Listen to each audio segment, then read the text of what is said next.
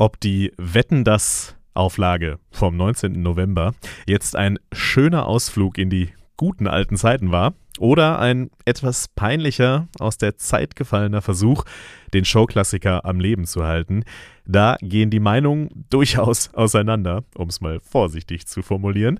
Aber abgesehen von dieser kontrovers diskutierten Frage, zu der wir uns hier bei den Medientagen jetzt mal nicht positionieren werden. Abgesehen von der Frage steht Wetten das als prominentes Beispiel für einen Trend. Viele Shows, die in den 80er, 90er oder Nuller Jahren erfolgreich waren, kehren gerade zurück ins Fernsehen, teilweise mit den gleichen Protagonisten von einst. Siehe Thomas Gottschalk zum Beispiel. Ist es also so einfach, mit alten Konzepten zu den alten Erfolgen? Natürlich nicht, wie ihr euch sicher schon gedacht habt. Natürlich liegt die Sache wie immer komplizierter. Das wurde auch bei den Medientagen München diskutiert. Wohin entwickelt sich TV-Unterhaltung. Darum dreht es sich heute bei uns. Jetzt geht's los. This is Media Now, der Podcast der Medientage München.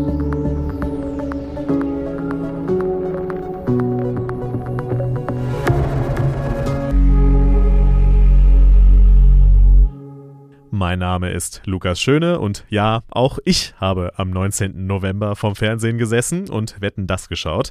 Zugegeben nicht die ganze Zeit, aber immer wieder zog es mich dann doch zurück ins ZDF, zurück in die Kindheit, um es mal etwas salbungsvoll vielleicht auszudrücken.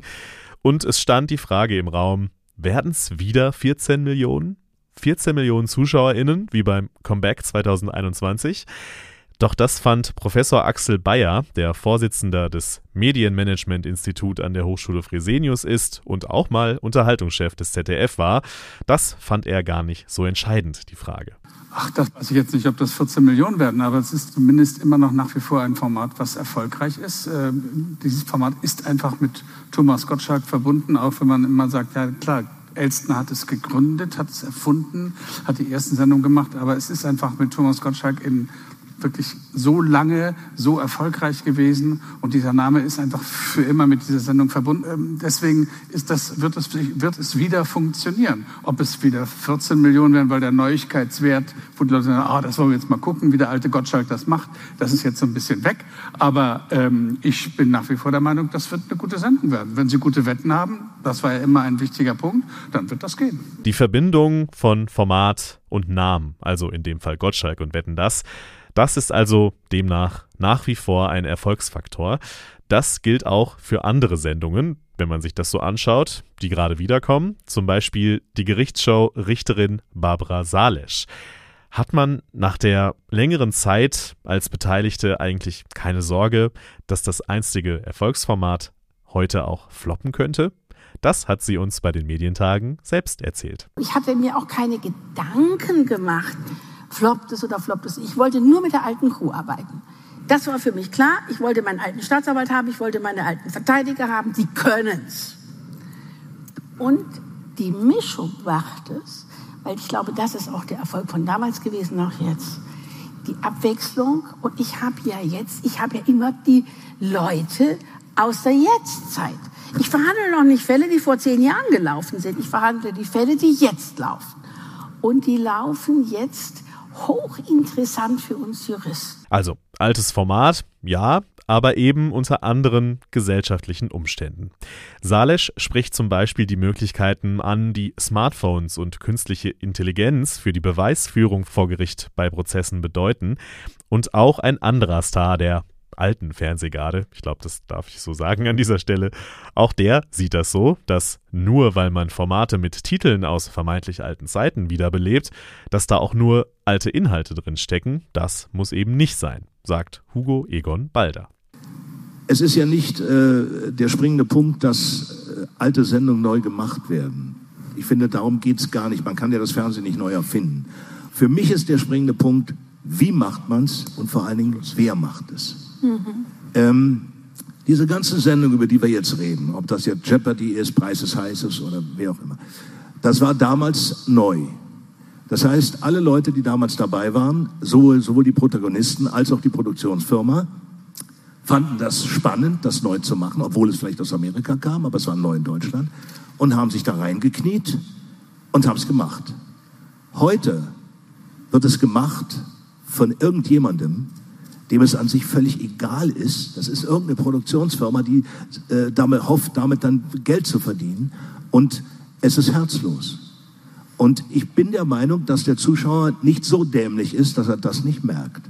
Also, ich habe mich mit Jochen Busse lange unterhalten. Der war zu Gast bei Sieben Tage, Sieben Köpfe. Der hat mir genau das Gleiche erzählt.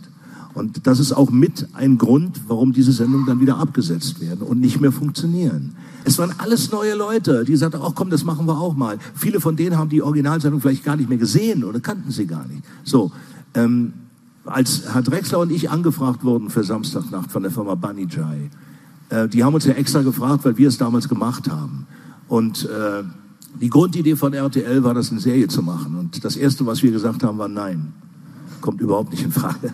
machen wir nicht. Hätte auch von den Comedians keiner gemacht.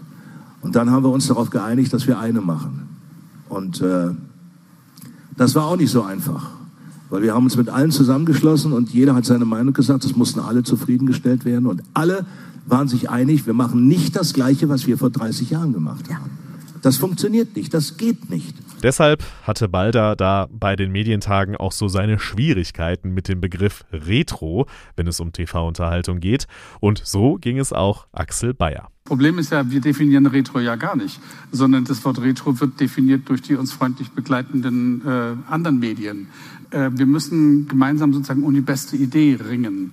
Und wenn die beste Idee eine alte Idee ist, dann ist sie eben trotzdem die beste für diesen Moment. Und ich denke, das ist der entscheidende Punkt. Gute Ideen.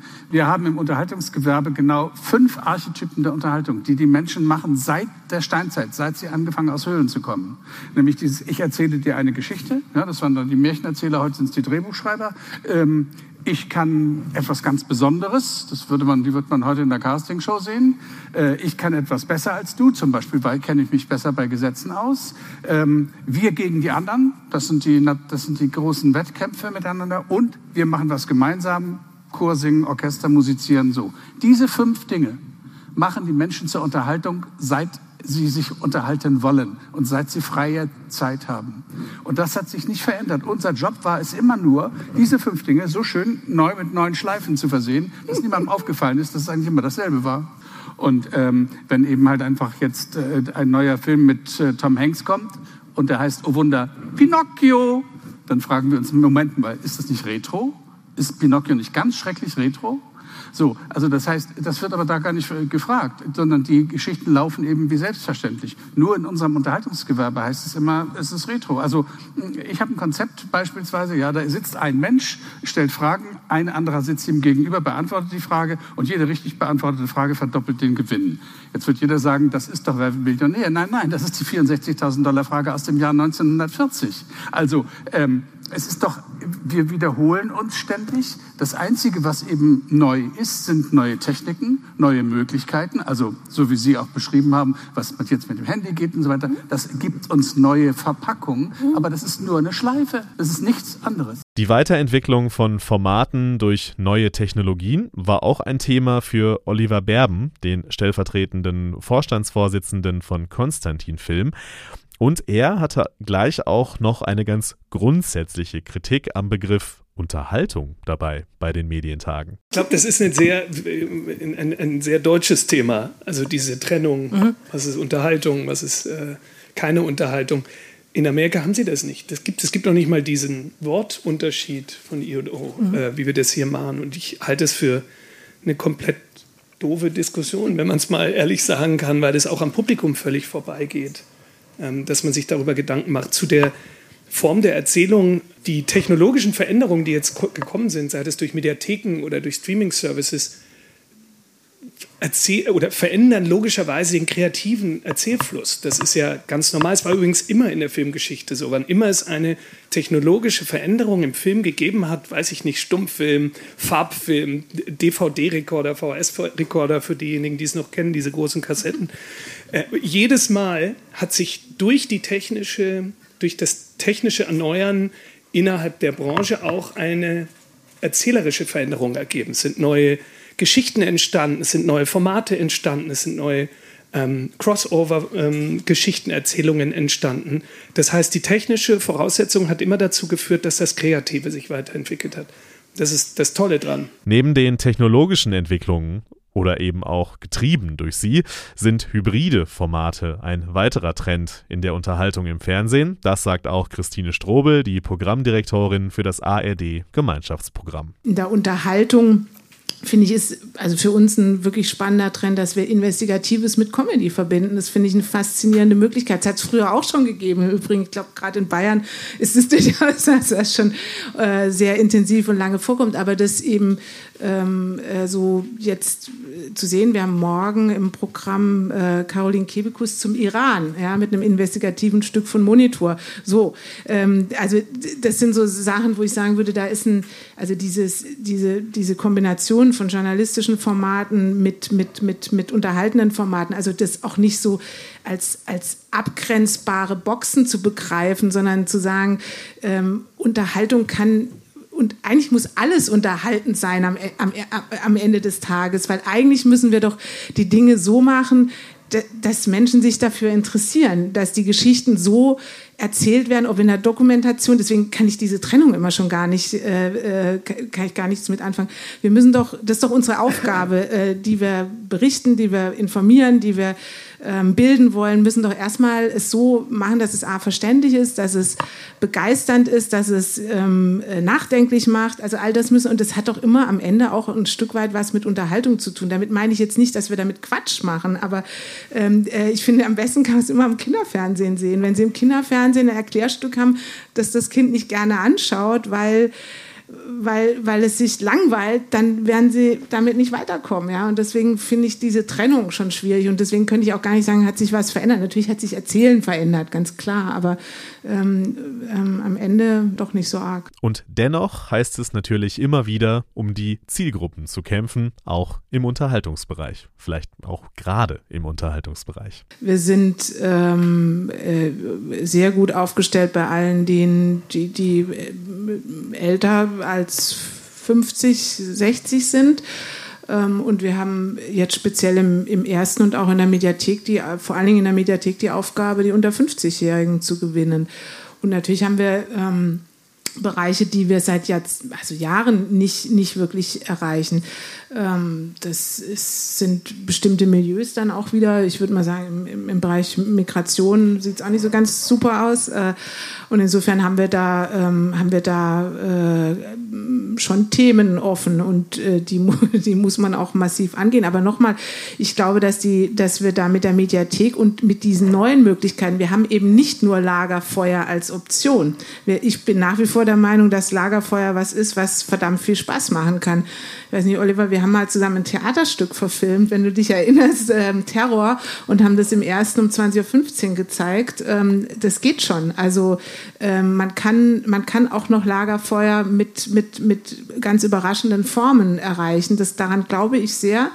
Ähm, und äh, ich, ich, ich glaube nur, dass man das andere, die andere Möglichkeit jetzt eben auch hat. Und das ist diese riesige Chance. Wir können unheimlich diverse Angebote machen und äh, Ziel, zielgruppenspezifischere Angebote machen. Und wenn ich sehe, wir starten jetzt Moneymaker, ähm, äh, so hätten wir ähm, eine Dokumentation über heute Abend über Emre, der, der der ähm, muss, um, muss unbedingt gucken, ja, weil der, der kommt zu Wort, der hat die Bahn betrogen ähm, und ähm, hat also das System sich eingehackt und hat eben äh, sozusagen die Kundenrückerstattung abkassiert. So, und das erzählen wir. Und da folgen dann noch ähm, insgesamt sieben andere Folgen.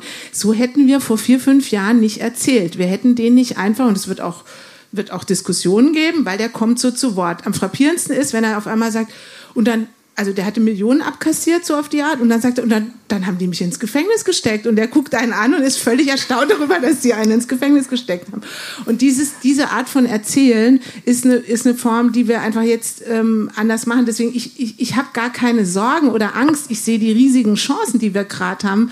Ähm, wir haben noch nie so faszinierende Möglichkeiten gehabt, aus internationale Trends aufzugreifen. Wir haben mit der Mediathek einfach einen Ausspielweg, wo wir ganz unterschiedliche Menschen gewinnen können können. Wenn es um Unterhaltung für die junge Zielgruppe geht, dann kann man zum Beispiel bei Funk ganz gut nachfragen, welche Herausforderungen und Ansätze es da gibt.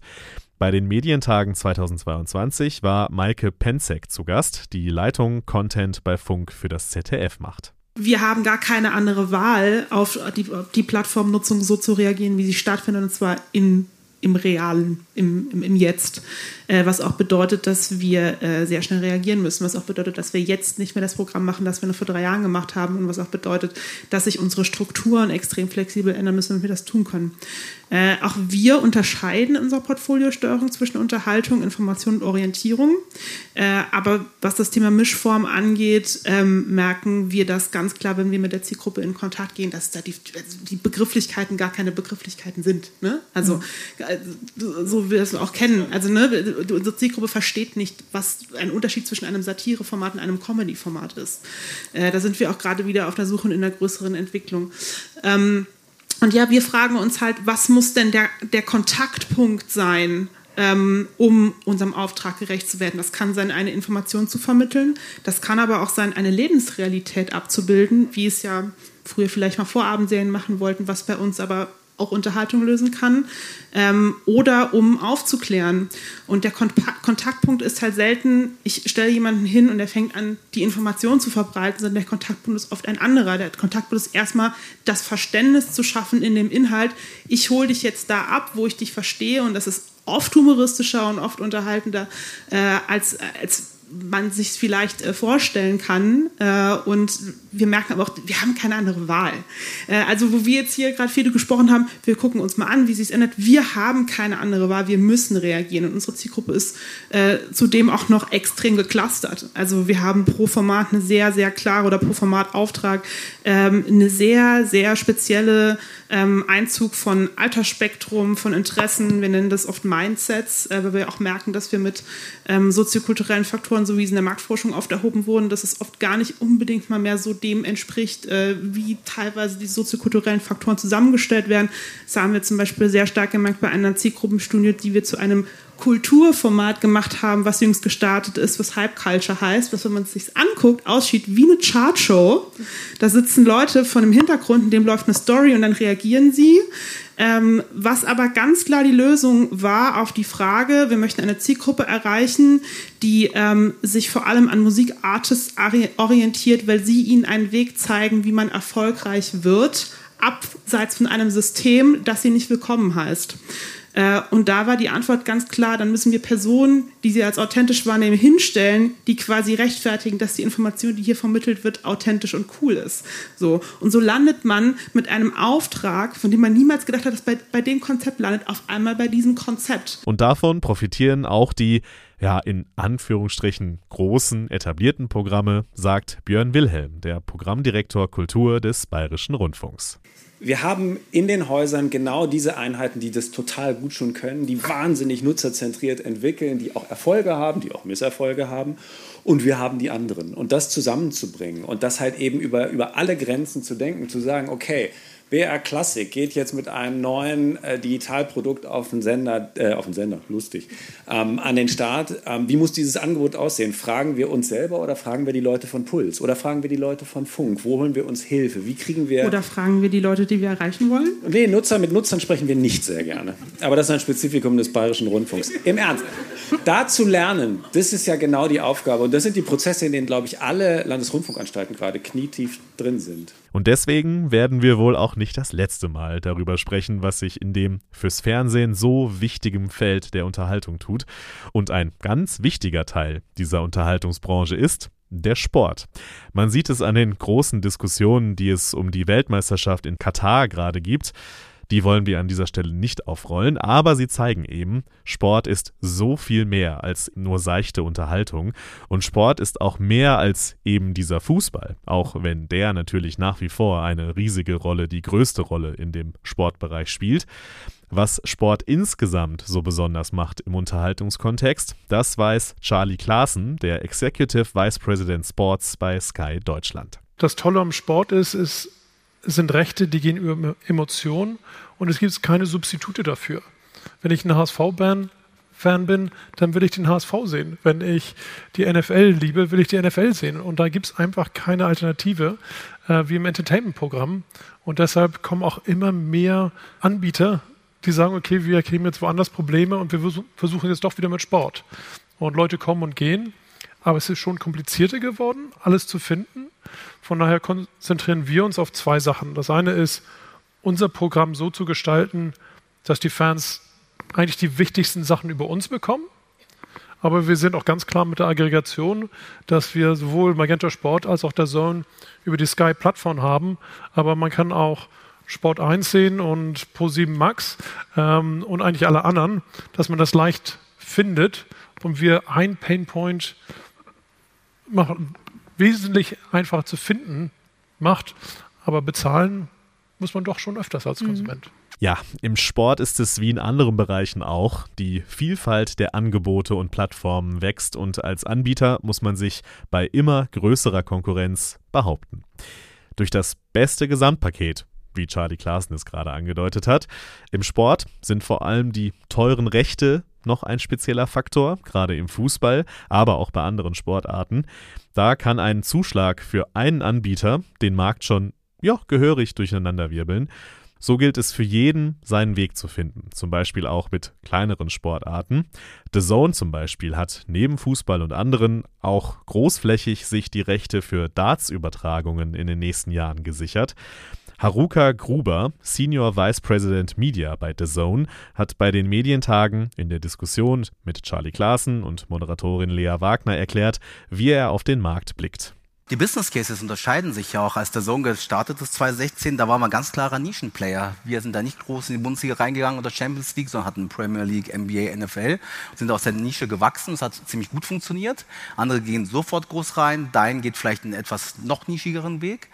Ähm, und es gibt, glaube ich, schon Business Cases, wo man eine kleine Nische anspricht und wenn da die Acquisition Costs relativ gering sind, dass man da schon einen funktionierenden Business Case aufbaut. Von daher, das kann sein, dass es vielleicht zwei, drei große Player gibt. Es kann auch sein, dass es zusätzlich noch zwei, drei kleinere Player gibt, die geringere Kosten und entsprechend auch geringeren Druck haben.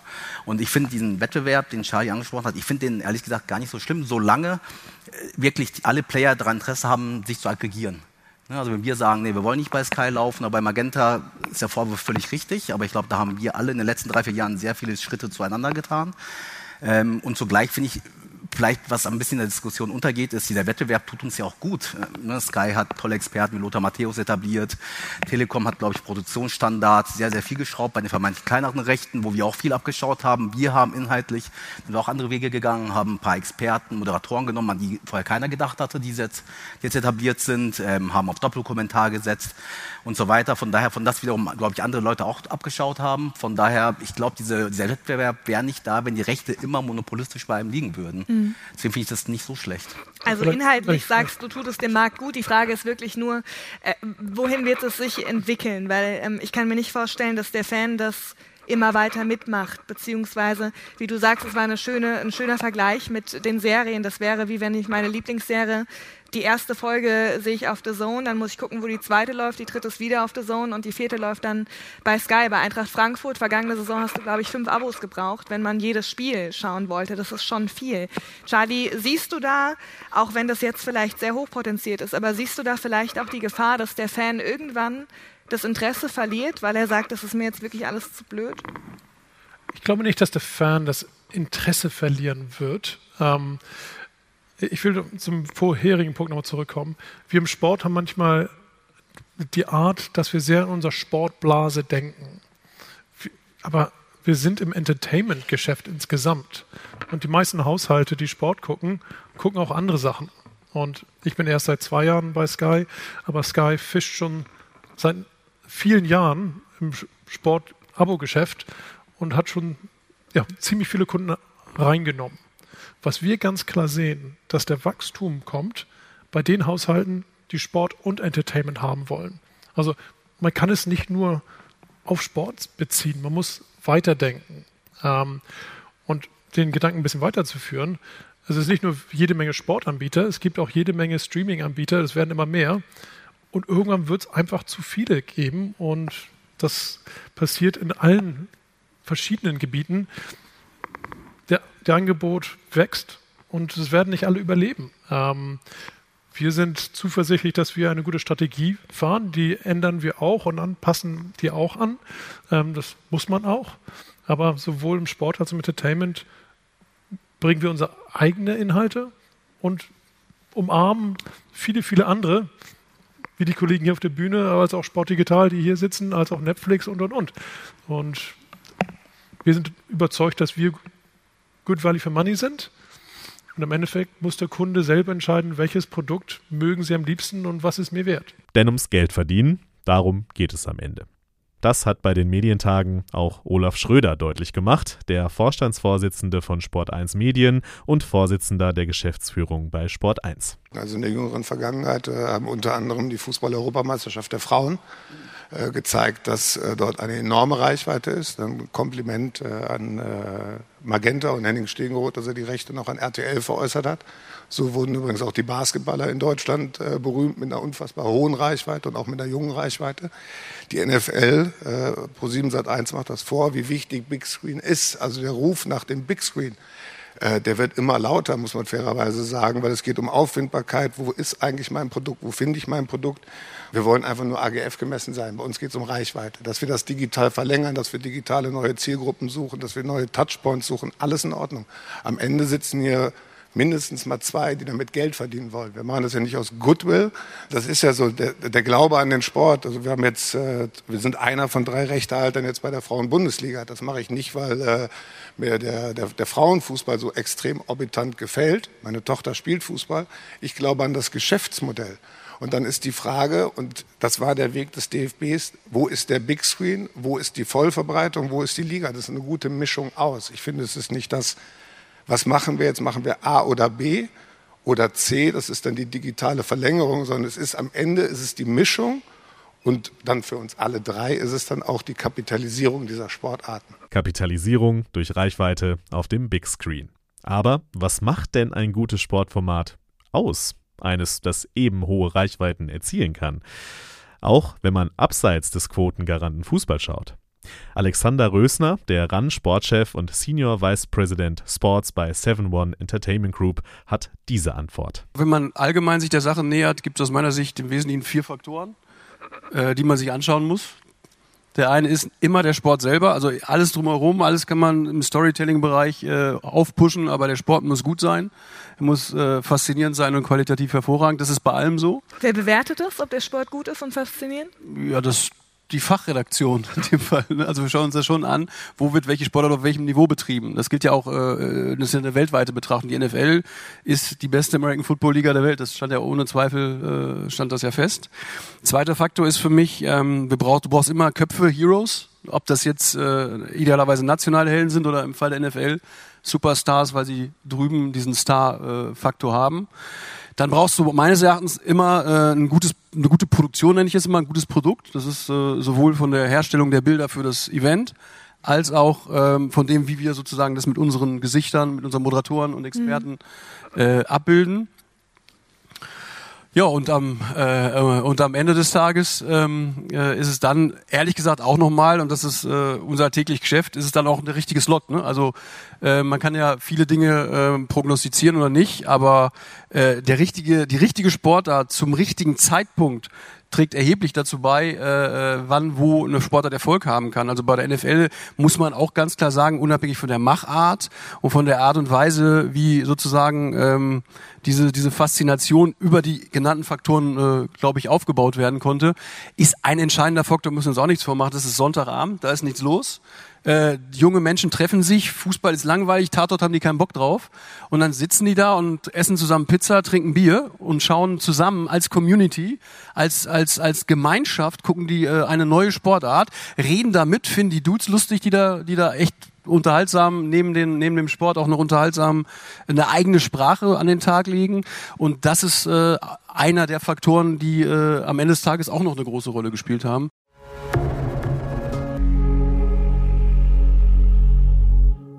Wer sich das ganze spannende Sportpanel der Medientage München 2022 anschauen will, der kann das übrigens tun auf unserem YouTube-Kanal. Das verlinke ich euch gerne in den, ihr wisst schon, Show Notes.